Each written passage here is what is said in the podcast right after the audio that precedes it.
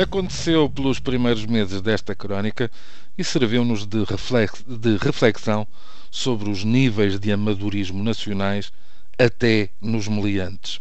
Haverá certamente quem se recorde do chamado gangue das perucas que andou paulatinamente pelo país a praticar os seus assaltos e a amealhar algum, ainda a crise não tinha sido declarada, nem tínhamos pesadelos com Vítor Gaspar. Acabaram por ser capturados os homens que faziam do disfarce capilar um trunfo de ataque e fuga, quando decidiram ir almoçar, em público, logo a seguir a uma das suas mais aventurosas investidas.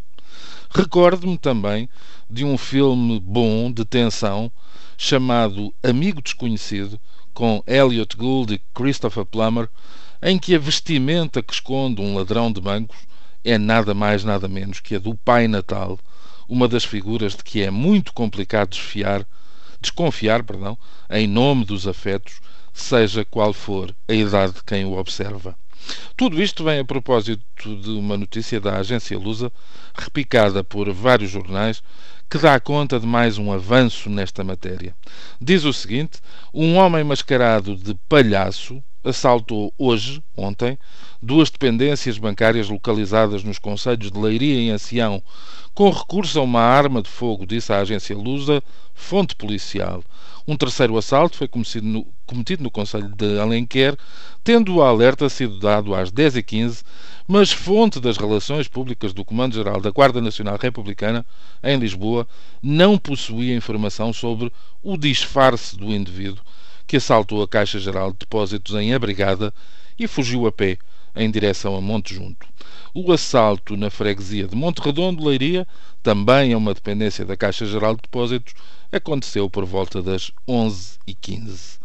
Fica por, apurar nos próximos dias se a sazonalidade carnavalesca vai continuar a ser aproveitada pelos amigos do alheio e se os palhaços vão ter direito ao exclusivo ou, pelo contrário, outras figuras do entrudo serão aproveitadas para o efeito. É presumível que gigantones e cabeçudos não estejam entre os utilizados como máscara por razões de mobilidade. Logo se verá se as armas de fogo são reais, oxalá que não, ou se se trata apenas de formas aperfeiçoadas de besnagas. Sendo improvável o recurso a serpentinas, confeti, estalinhos ou ampolas de mau cheiro, sempre suscetíveis de outras desconfianças, fica também por apurar se, à semelhança do que acontece, por exemplo, no Carnaval de Torres Vedras, os ladrões não vão recorrer a máscaras com a imagem dos nossos governantes para levarem a cabo os seus roubos. E daí, talvez não, porque se perdia o efeito surpresa. Diante desses, já o povo está habituado a levantar as mãos ao céu e a esvaziar os próprios bolsos com rapidez. Quanto aos palhaços larápios, só os montantes furtados vão poder determinar a respectiva classificação, ou seja, se são palhaços ricos ou palhaços pobres.